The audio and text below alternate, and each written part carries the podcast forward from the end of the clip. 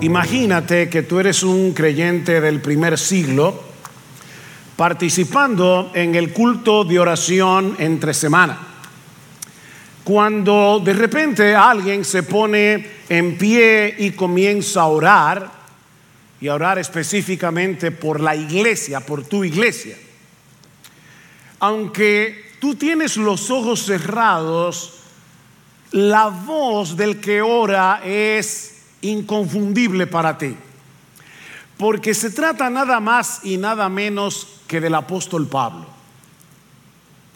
Es muy probable que solo el hecho de escucharlo orar te sea mucho más instructivo que leer un buen libro sobre la oración. Yo estoy seguro que no solo aprenderemos o aprenderíamos qué tipo de cosas deberíamos pedir por nuestra iglesia, sino también el corazón con el que debiéramos orar. Bueno, la, la, realidad es que no tenemos que tomar el túnel del tiempo, y obviamente solo los mayorcitos saben a qué yo me refiero. Había una serie hace muchos años, el túnel del tiempo, las personas entraban ahí y iban a épocas pasadas. Bueno, nosotros no tenemos que entrar en el túnel del tiempo y viajar al primer siglo para escuchar a Pablo orando. Basta con leer en sus cartas pasajes como el que vamos a considerar en la mañana de hoy en la primera carta de Pablo a los tesalonicenses. Yo le pido por favor que vayan conmigo al capítulo 3 y vamos a leer los versículos 9 al 13. Dice así la palabra del Señor. Pues qué acción de gracias podemos dar a Dios por vosotros, por todo el gozo con que nos regocijamos delante de nuestro Dios a causa de vosotros, según oramos intensamente de noche y de día, que podamos ver vuestro rostro y que completemos lo que falta a vuestra fe Ahora pues, que el mismo Dios y Padre nuestro y Jesús nuestro Señor dirijan nuestro camino a vosotros y que el Señor os haga crecer, perdón, y abundar en amor unos para con otros y para con todos, como también nosotros lo hacemos para con vosotros, a fin de que Él afirme vuestros corazones irreprensibles en santidad delante de nuestro Dios y Padre en la venida de nuestro Señor Jesús con todos sus santos. ¿Qué oración? De nuevo, hermanos, recuerden el contexto. Pablo y su equipo misionero tuvieron que salir apresuradamente de, Tesalónica después de establecer, eh, establecer la iglesia allí debido a la persecución que se levantó contra ellos ante la imposibilidad de regresar a la ciudad y preocupado por estos nuevos creyentes, Pablo decide quedarse solo en Atenas y enviarles a Timoteo para que animara a estos hermanos y también para enterarse de su condición. Timoteo concluye su misión en Tesalónica y vuelve a reunirse con Pablo, que ahora se encuentra en Corinto, trayéndole un reporte súper estimulante que anima profundamente el corazón de Pablo en medio de sus propias aflicciones. Noten el versículo 6, pero ahora Timoteo ha regresado de vosotros a nosotros y nos ha traído buenas noticias de vuestra fe y amor y de que siempre tenéis buen recuerdo recuerdo de nosotros, añorando vernos como también nosotros a vosotros. Por eso, hermanos, en toda nuestra necesidad y aflicción fuimos consolados respecto a vosotros por medio de vuestra fe, porque ahora sí que vivimos si vosotros estáis firmes en el Señor. Ese es el contexto de la oración que vamos a considerar en la mañana de hoy y que podemos dividir en dos partes que van a ser fáciles de recordar. Dos palabras claves, gratitud y peticiones. Gratitud y peticiones. Veamos en primer lugar la gratitud de Pablo. Otra vez el versículo 9, pues qué acción de gracias podemos dar a Dios por vosotros. La palabra que se traduce como dar en el versículo 9 transmite la idea de liquidar una deuda.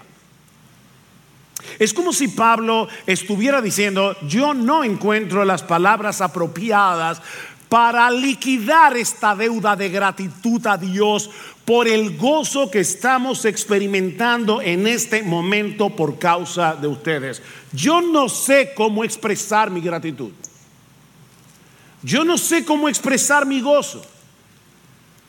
Pablo sabía que Dios era la fuente de la firmeza de estos hermanos. Si ellos permanecían en pie en medio de tanta oposición, únicamente se debía a la gracia de Dios. Yo no sé si ustedes han visto esas películas o esas escenas aún en la vida real donde hay una persona que recibe una mala noticia y está a punto de desmayar, de caerse en el piso y de repente alguien que está a su lado lo levanta. ¿Alguna vez tú has pensado que el Espíritu Santo dentro de ti, el Espíritu Santo que mora en ti, hace eso todo el tiempo? Tú estás a punto de desmayar, ya tú no quieres seguir corriendo la carrera y es el Espíritu Santo el que te sostiene para que tú puedas estar firme. Bueno, como Pablo tenía una visión espiritual y él sabía que Dios estaba detrás de todo, Pablo le daba gracias a Dios por la firmeza de los tesalonicenses. No le da gracias a los tesalonicenses, le da gracias a Dios. Es exactamente lo mismo que vimos hace varias semanas cuando estudiamos el capítulo 2, versículo 13. Pablo dice, por esto también vosotros, nosotros sin cesar damos gracias a Dios de que cuando recibisteis la palabra de Dios que oísteis de nosotros, la aceptasteis no como la palabra de hombre, sino como lo que realmente es la palabra de Dios, la cual actúa también hace su obra en vosotros los que creéis. ¿A quién le da gracia Pablo? A Dios. Pablo le da gracias a Dios por haber obrado en ellos para que recibieran la palabra de Dios como palabra de Dios. Mis hermanos, en el cristianismo bíblico Dios se lleva toda la gloria. ¿Cómo tú distingues eh, la gente habla mucho de sana doctrina. ¿Cómo tú distingues que una doctrina realmente es sana? Bueno, una de las primeras cosas que hace la sana doctrina es que le da a Dios toda la gloria. Ustedes nunca van a escuchar un himno alabando el libre albedrío. No, no, no. Nunca van a escuchar a nadie cantando, oh, qué bueno mi corazón. No, no, no, qué bueno es Dios que obró en mi corazón. Los himnos alaban a Dios, no el libre albedrío humano. La gloria es de Dios. Por todo, mis hermanos, si los misioneros tuvieron el valor de ir a Tesalónica y predicar el Evangelio en medio de tanta oposición, no era para darle gloria a los misioneros, sino a Dios que les dio el valor de hacerlo. Noten lo que dice Pablo en el capítulo 2, porque nosotros mismos, vosotros mismos sabéis, hermanos, que nuestra visita a vosotros no fue en vano, sino que después de haber sufrido y sido maltratado en Filipos, como sabéis, tuvimos el valor, o sea, ya, ya Pablo lo habían golpeado en Filipos. Y aún así va a Tesalónica a predicar el Evangelio. Qué valiente Pablo que dice Pablo, tuvimos el valor confiados en nuestro Dios de hablaros el Evangelio de Dios en medio de mucha oposición. Dios se lleva la gloria. Y si los tesalonicenses creyeron, fue por el poder del Espíritu Santo obrando en ellos. ¿Qué dice el capítulo 1, versículo 5? Pues nuestro evangelio no vino a vosotros solamente en palabras, sino también en poder y en el Espíritu Santo y con plena convicción. Como sabéis, qué clase de personas demostramos, demostramos ser entre vosotros por amor a vosotros. Y vosotros vinisteis a ser imitadores de nosotros y del Señor, habiendo recibido la palabra en medio de mucha oposición con el gozo del Espíritu Santo. Dios les, dio el valor a los misioneros para que predicaran el Evangelio. Dios obró en los tesalonicenses para que recibieran la palabra y creyeran, creyeran en Cristo. Dios siguió obrando en ellos, sosteniéndolos en medio de todas las dificultades que estaban enfrentando por causa de su fe. Y Pablo está tan agradecido que al expresar su gratitud y al expresar su gozo parece ser redundante. ¿Se dieron cuenta en el versículo 10? capítulo 3, dice, versículo 9, perdón, pues qué acción de gracias podemos dar a Dios por vosotros, por todo el gozo con que nos regocijamos delante de nuestro Dios a causa de vosotros. Es como si dijera, por toda la alegría con la que nos alegramos, por causa de ustedes. Bien, vamos a aterrizar este avión. Yo no estoy acabando el sermón. Voy a aplicar. Mi hermano, ¿cuándo fue la última vez que tú experimentaste y expresaste en oración una gratitud y un gozo similar al de Pablo por tu iglesia? Piénsalo.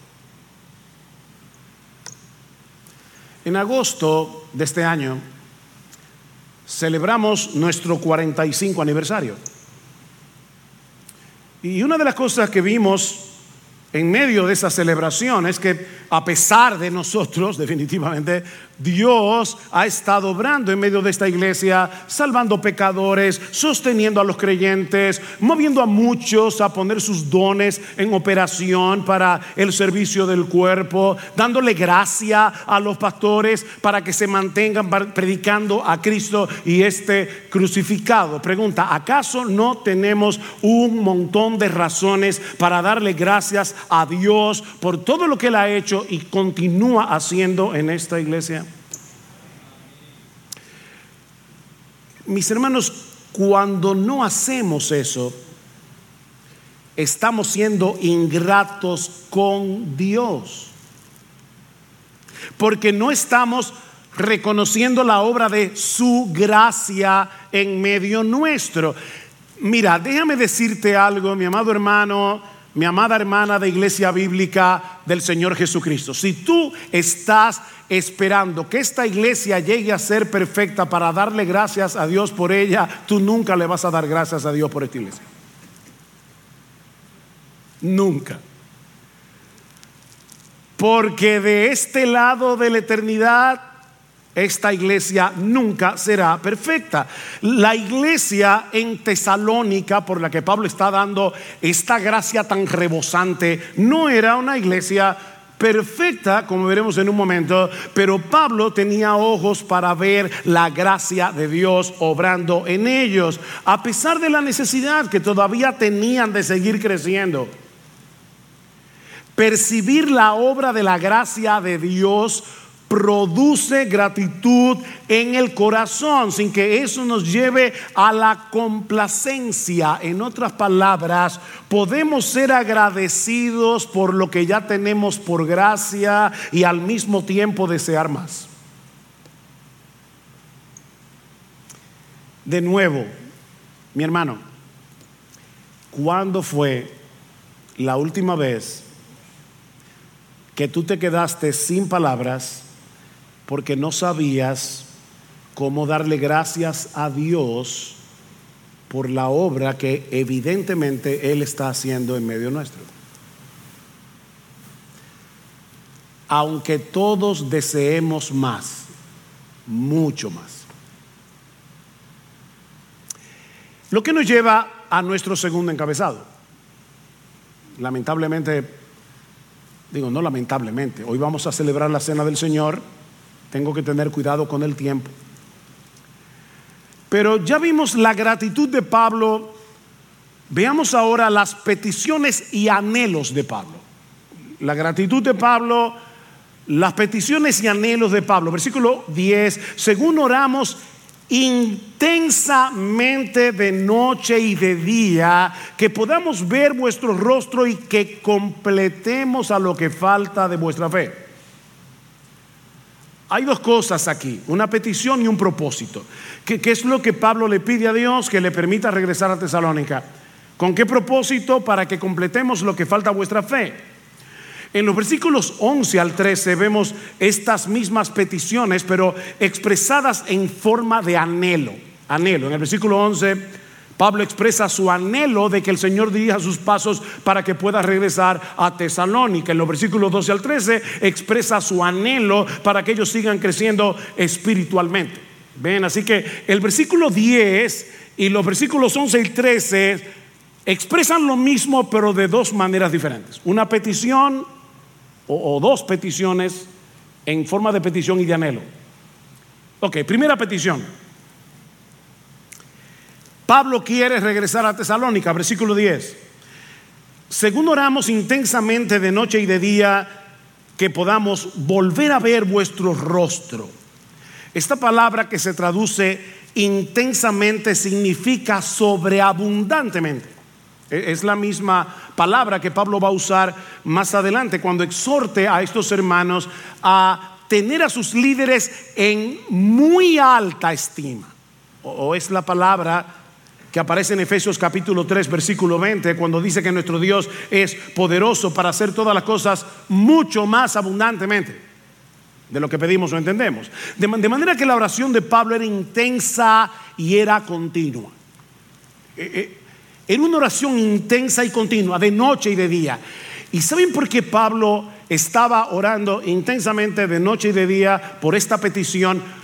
Porque él estaba consciente de que Satanás se había interpuesto en su camino para que él no pudiera regresar a Tesalónica. ¿Recuerdan el capítulo 2? El versículo 18, Pablo dice, ya que queríamos ir a vosotros, al menos yo, Pablo, más de una vez, pero Satanás nos lo ha impedido. Pablo está consciente de la obra diabólica para que él no pueda volver a Tesalónica.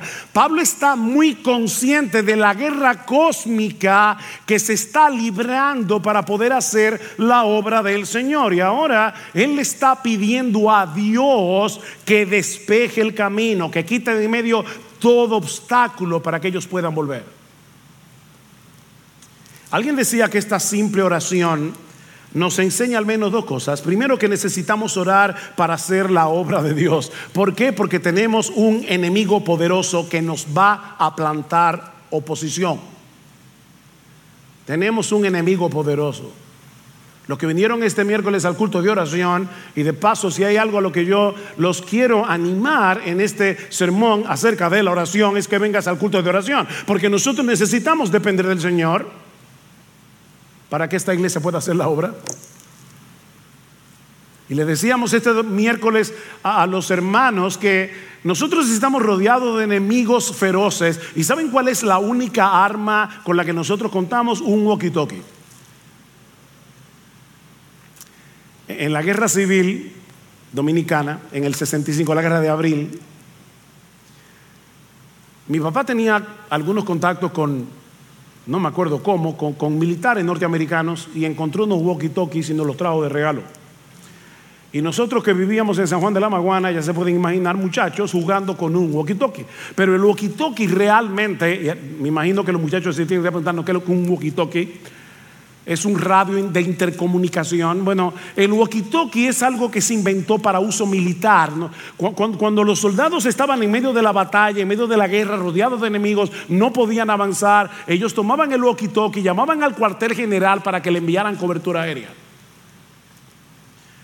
Bueno, mis hermanos, nosotros la única arma que tenemos para pelear esta guerra es un walkie-talkie, pedirle a Dios, por favor, que venga en nuestro auxilio. Ese es el arma, la oración. Pero este pasaje no solamente nos enseña esta oración de Pablo, que nosotros tenemos un poderoso enemigo que nos va a plantar oposición, sino también que nosotros le servimos a un Dios todopoderoso que controla todas las cosas para su gloria y para el bien de su pueblo. Así que en medio de la oposición nosotros podemos y debemos orar a Dios porque el cielo gobierna. El cielo gobierna. Pablo no se queda de brazos cruzados esperando que, se remueva el obstáculo, sino que él le expresa su deseo a Dios de que quite eso de ahí. Versículo 11, ahora pues que el mismo Dios y Padre nuestro y Jesús, nuestro Señor, dirijan nuestro camino a vosotros. De paso, mis hermanos, esta, esta increíble, esta sorprendente oración nos muestra claramente que Pablo creía que Cristo era Dios. Cristo es Dios. Por un lado se refiere a Jesús como Señor nuestro. Y esa palabra Señor es la que se usaba en la Septuaginta, la versión griega del Antiguo Testamento, para traducir la palabra Jehová. Cuando ustedes ven que en el Nuevo Testamento se refieren a Jesús como Señor, se le está equiparando con Jehová en el Antiguo Testamento. Por otra parte, noten, mis hermanos, que Pablo le está dirigiendo su oración a Jesús, lo mismo que al Padre. ¿Se dieron cuenta? Miren en el texto, Pablo le está orando al Padre y le está orando a Jesús. Y le está orando a Jesús porque Jesús es Dios. Pero lo, más sorprendente de este texto es una aparente incoherencia gramatical que lamentablemente no se percibe en la Biblia de las Américas, sino en la Reina Valera del 60. Déjeme leer el texto en la Reina Valera del 60 porque esta es la traducción más literal de este texto. Mas el mismo Dios y Padre nuestro y nuestro Señor Jesucristo dirija nuestro camino a vosotros. Chicos, déjenme hacerles una pregunta gramatical. Chicos, escuchen. En el versículo 10 ¿Cuántos, versículo 11, cuántos sujetos hay en la oración? En la oración gramatical, no me refiero oración a Dios. En la oración gramatical, ¿cuántos sujetos hay?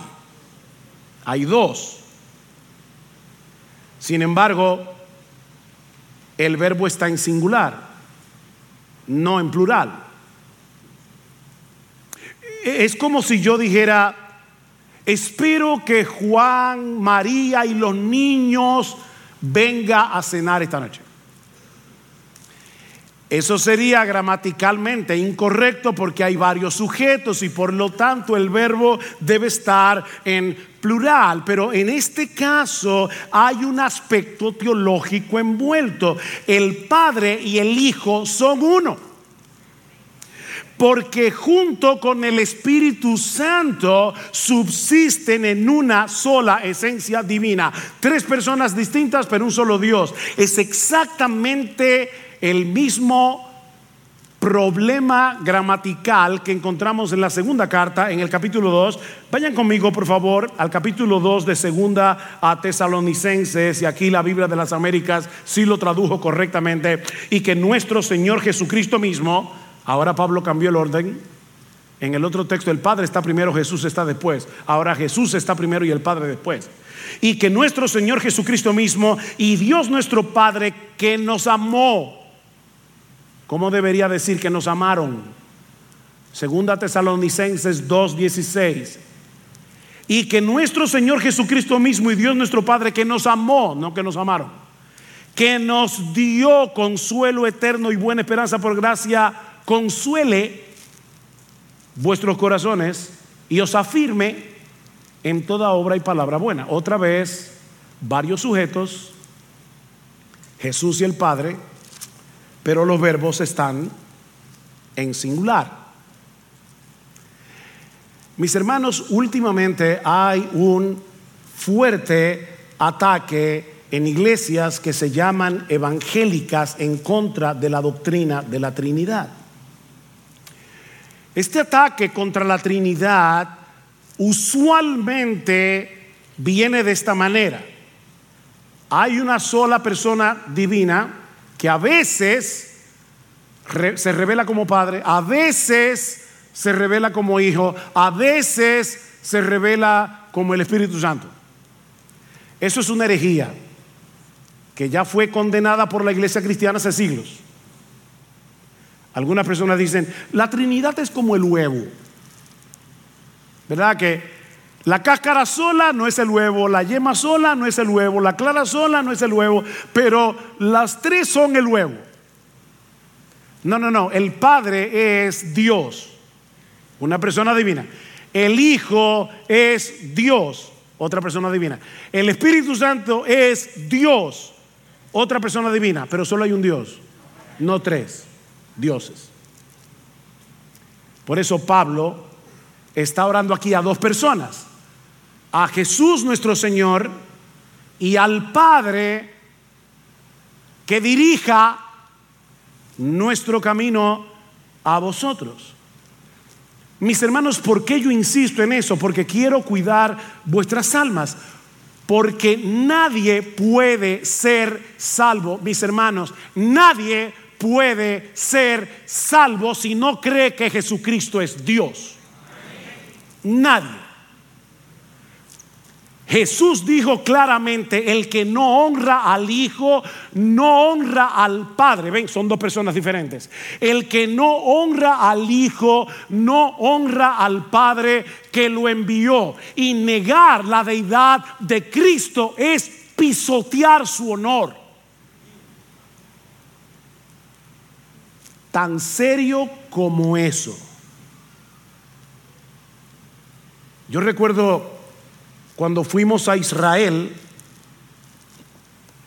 y tuvimos la experiencia de esperar el sabbat en la casa de un rabino que nos invitó a cenar.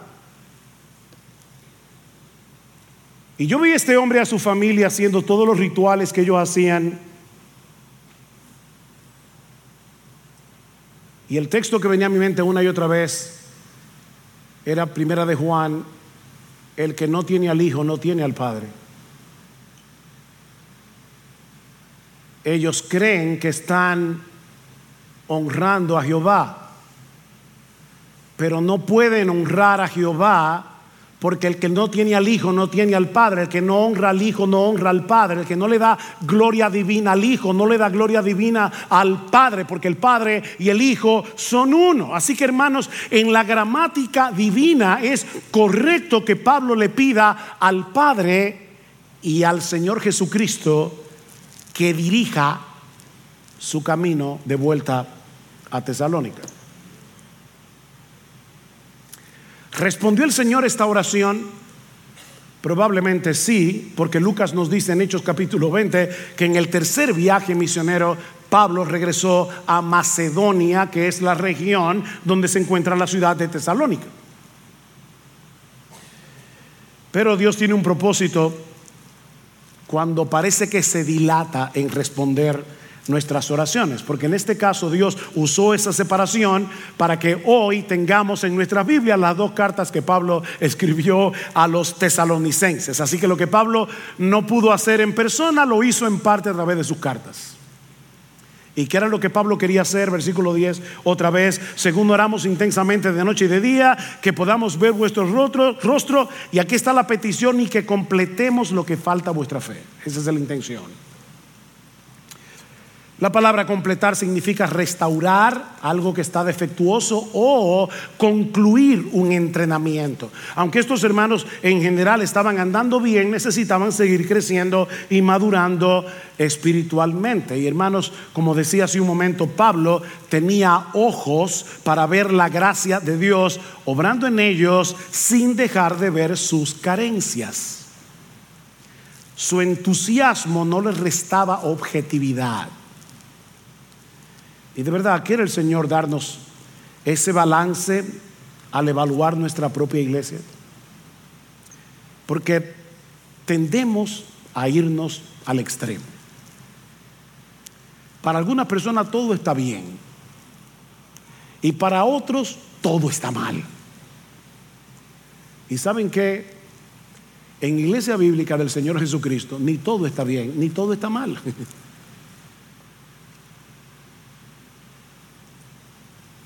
Tenemos muchas razones para darle gracias a Dios por lo que Él ha hecho, por lo que Él está haciendo en medio nuestro, pero mis hermanos, aún nos resta mucho por crecer. Nos falta crecer en nuestro conocimiento del Señor, nos falta crecer en nuestra santidad personal, nos falta crecer en nuestro amor y en nuestro servicio unos por otros, nos falta crecer en nuestro celo evangelístico y misionero, nos falta crecer en un montón de cosas. nos falta crecer. Así que debemos ser agradecidos sin caer en la complacencia. Objetivos para ver lo que todavía nos falta, pero sin caer en la ingratitud. Tú puedes hacer eso. Porque déjeme decirles algo y porque estoy insistiendo en eso. Esa es la única forma en que nosotros vamos a poder orar correctamente por nuestra iglesia. Debemos ser, para decirlo de otra forma, agradecidos y ambiciosos al mismo tiempo.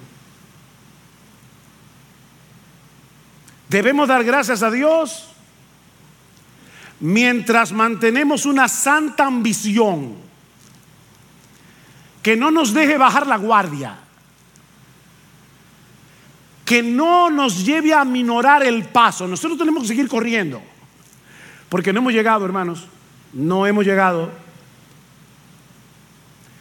bueno, Pablo quería regresar a Tesalónica porque él estaba consciente de la necesidad de crecimiento de estos hermanos, específicamente en dos áreas muy específicas, el amor y la santidad. Vean el versículo 12. Y que el Señor os haga crecer y abundar en amor unos para con otros y para con todos, como también nosotros lo hacemos para con vosotros.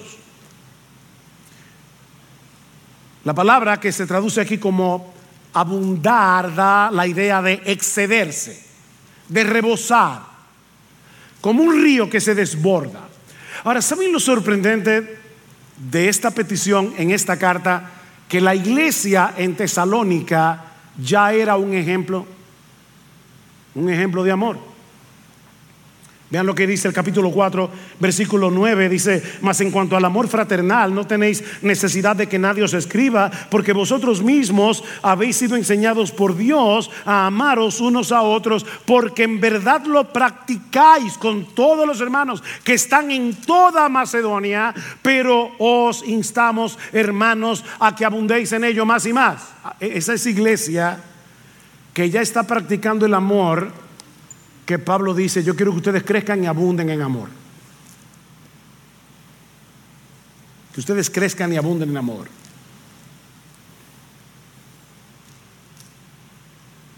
En amor por quién. Noten el versículo 12 otra vez. Que el Señor os haga crecer y abundar en amor unos para con otros y para con todos mis hermanos, Dios no quiere que amemos a unos sí en la iglesia y a otros no. Dios quiere que nos amemos unos a otros. Y no solo a los cristianos, sino a todos. Incluso a los enemigos del Evangelio. Obviamente, el modelo de este tipo de amor es Dios mismo. Pero ellos tuvieron un ejemplo concreto de esa clase de amor en Pablo, Silas y Timoteo. Dice, como también nosotros lo hacemos por vosotros. Ahí está el modelo. No sé cuántos de ustedes conocen la, la caricatura de Peanuts, de Schultz, con el personaje de Charlie Brown. Charlie Brown dice en una de las caricaturas, yo amo a la humanidad, pero no soporto a la gente. Eh, yo creo que que hay personas, yo, yo amo a la iglesia, a la gente que yo no soporto. No, no, no, no, no. Oye, oye, Dios quiere que nos amemos unos a otros y que amemos a todos. Y el ejemplo es como Pablo, Silas y Timoteo, para ponértelo más fácil. Porque el ejemplo real es Jesús, pero Pablo dice, imítenme a mí como yo imito a Cristo. Mis hermanos, indudablemente necesitamos seguir creciendo y abundando en amor. Iglesia Bíblica del Señor Jesucristo necesita seguir creciendo y abundando en amor. Pero es importante que noten dos cosas en este pasaje que para ser honesto yo nunca antes me había dado cuenta. El amor es un don de Dios y es un deber al mismo tiempo. Es un regalo y es un deber. Pablo le pide a Dios que los haga abundar y crecer en amor. Entonces, ¿quién es el que da la capacidad de amar? O sea, si Pablo se lo está pidiendo a Dios, ¿quién, es que lo hace? Es Dios. Pero luego ya vimos en el capítulo 4, versículo 10, que Pablo dice, pero ahora os instamos, hermanos, a que abundéis en ello más y más. Así que Pablo ahora está exhortando a los hermanos para que abunden en amor. Entonces, finalmente, mis hermanos, ¿es Dios el que nos hace crecer en amor o somos nosotros los que debemos crecer y abundar en amor? La respuesta es sí, ambas cosas a la vez. El amor es un fruto del Espíritu, es Dios el que nos da la capacidad de amar, pero nosotros somos responsables de hacer que ese amor crezca y abunde en nosotros. ¿Y cómo? ¿Cómo, yo hago eso? ¿Cómo yo hago que el amor abunde en mí? Bueno, tomando la decisión en oración de obedecer a Cristo, amando a nuestros hermanos en la fe, estirándonos y estirándonos y estirándonos continuamente en nuestro amor por los demás y anhelando que lo mismo suceda con el resto de la iglesia. No olvides que la meta es amar como Jesús. Un mandamiento nuevo os doy, que os améis unos a otros, como yo os he amado, que también os améis unos a otros, nunca llenaremos esa medida de este lado de la eternidad. Pero ¿sabes lo que va a suceder al seguir avanzando hacia esa meta? Escuchen lo que dice Pablo en el versículo 13. A fin de que él afirme vuestros corazones irreprensibles en santidad delante de nuestro Dios y Padre en la venida de nuestro Señor Jesús con todos sus santos. El medio de afirmar el corazón, el medio de crecer en santidad es amarnos mutuamente. Hay una conexión entre la santidad y el amor. Ser santo no es otra cosa que parecerse cada vez más a Dios y Dios es amor. Mientras más crezcas y abundes en amor, más te parecerás a Dios. Y mientras más te parezcas a Dios, más santo serás.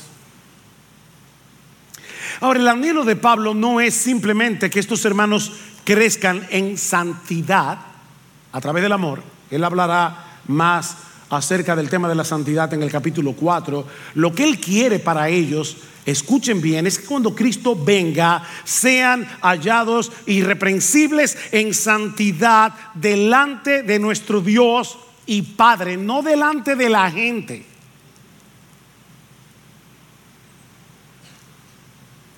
Mis hermanos, yo quiero por un momento ponerte a temblar. Yo espero lograrlo. Lo que Pablo anhela por estos hermanos es que cuando Cristo vuelva, todos y cada uno de ellos sea hallado irreprensible en santidad delante de Dios. Eso es para temblar. Cuando Cristo vuelva no será suficiente que seamos irreprensibles delante de los hombres. No, lo que se requiere es que seamos irreprensibles delante de Dios mismo. Pero es aquí donde entra en juego lo que vamos a celebrar en un momento. La cena del Señor es un recordatorio del Evangelio. Ya Cristo llenó esa medida de amor y de santidad en nuestro lugar. Yo no soy y nunca seré de los predicadores que dicen, amén hermano, nunca me lo van a oír decir. Pero ¿saben qué? A menos que tú estuvieras durmiendo o pensando en la cuenta que tienes que pagar mañana, de verdad, eso era como para decir un fuerte amén. Así que escúchalo otra vez. Ya Cristo llenó hasta el tope esa medida de amor y de santidad en tu lugar. Amén. Cuando tú creíste en el Señor, su justicia perfecta fue puesta en tu cuenta por medio de la fe. Y lo que eso significa es que ahora Dios te ve, oye bien, óyemelo ahora. Dios te ve como si tú fueras tan amoroso y tan santo como Jesucristo mismo. Eso es lo que vamos a recordar ahora. Uf, qué bueno, porque yo creía que ahora yo tenía la responsabilidad de tener que ponerme a amar a la gente. espérate, no me malinterpretes. No me malinterpretes. Lo que eso significa no es que ya tú no tienes la responsabilidad de amar y ser santo. Lo que eso significa es, mis hermanos, dos cosas. En lo que respecta, que en lo que respecta a tu salvación, ya se acreditó en tu cuenta el amor y la santidad perfecta de Jesús. En lo que respecta a tu salvación, ya, ya, ya eso está en tu cuenta. Tranquilo. Ahora, en lo que respecta a tu vida cristiana práctica, aquí y ahora, lo que eso significa es que por la obra regeneradora del Espíritu Santo que cambió tu naturaleza, que purificó tu alma, como dice Primera de Pedro capítulo 2, 1, versículo 22, la capacidad, ahora tú tienes la capacidad, la motivación y el modelo de amar. Tú y yo ahora tenemos la capacidad, la motivación y el modelo para amar y ser santo. El amor y la santidad no me hacen cristianos, no, no, no, pero son los frutos que evidencian que lo soy. El amor y la santidad no me hacen cristiano, pero es lo que hace evidente que soy cristiano. De manera que lo que vamos a recordar en un momento al participar de la cena del Señor es que fuimos comprados por precio, que fuimos separados para Dios para que podamos amar y ser santos. Eso es lo que vamos a recordar, en parte. O para decirlo de otra forma, lo que vamos a recordar es el precio que Jesús pagó para salvarnos de manera que ahora nos parezcamos cada vez más a Él.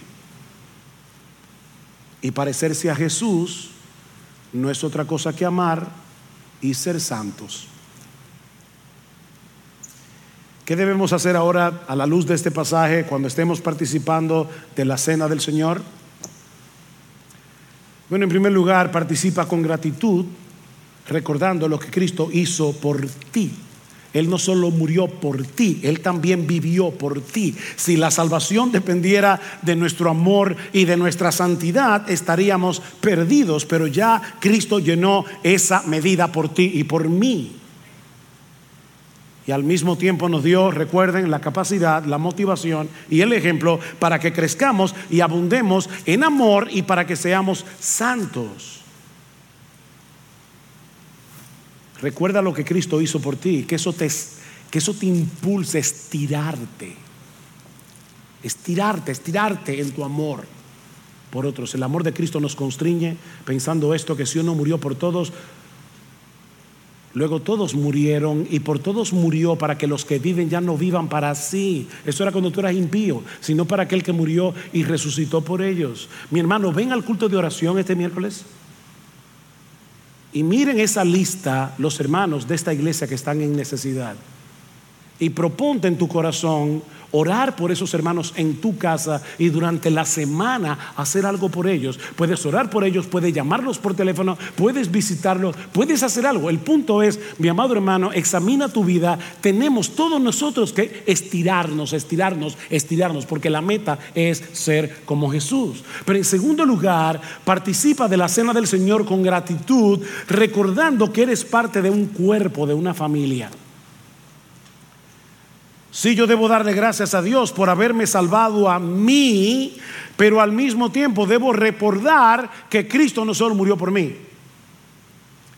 Maridos, amad a vuestras mujeres como Cristo amó a la iglesia y se entregó a sí mismo por ella. La cena del Señor no es un memorial privado, es un memorial colectivo dice Pablo en 1 Corintios, la copa de bendición que bendecimos no es la comunión de la sangre de Cristo, el pan que partimos no es la comunión del cuerpo de Cristo, siendo uno solo el pan, nosotros con ser muchos somos un cuerpo, pues todos participamos de aquel mismo pan.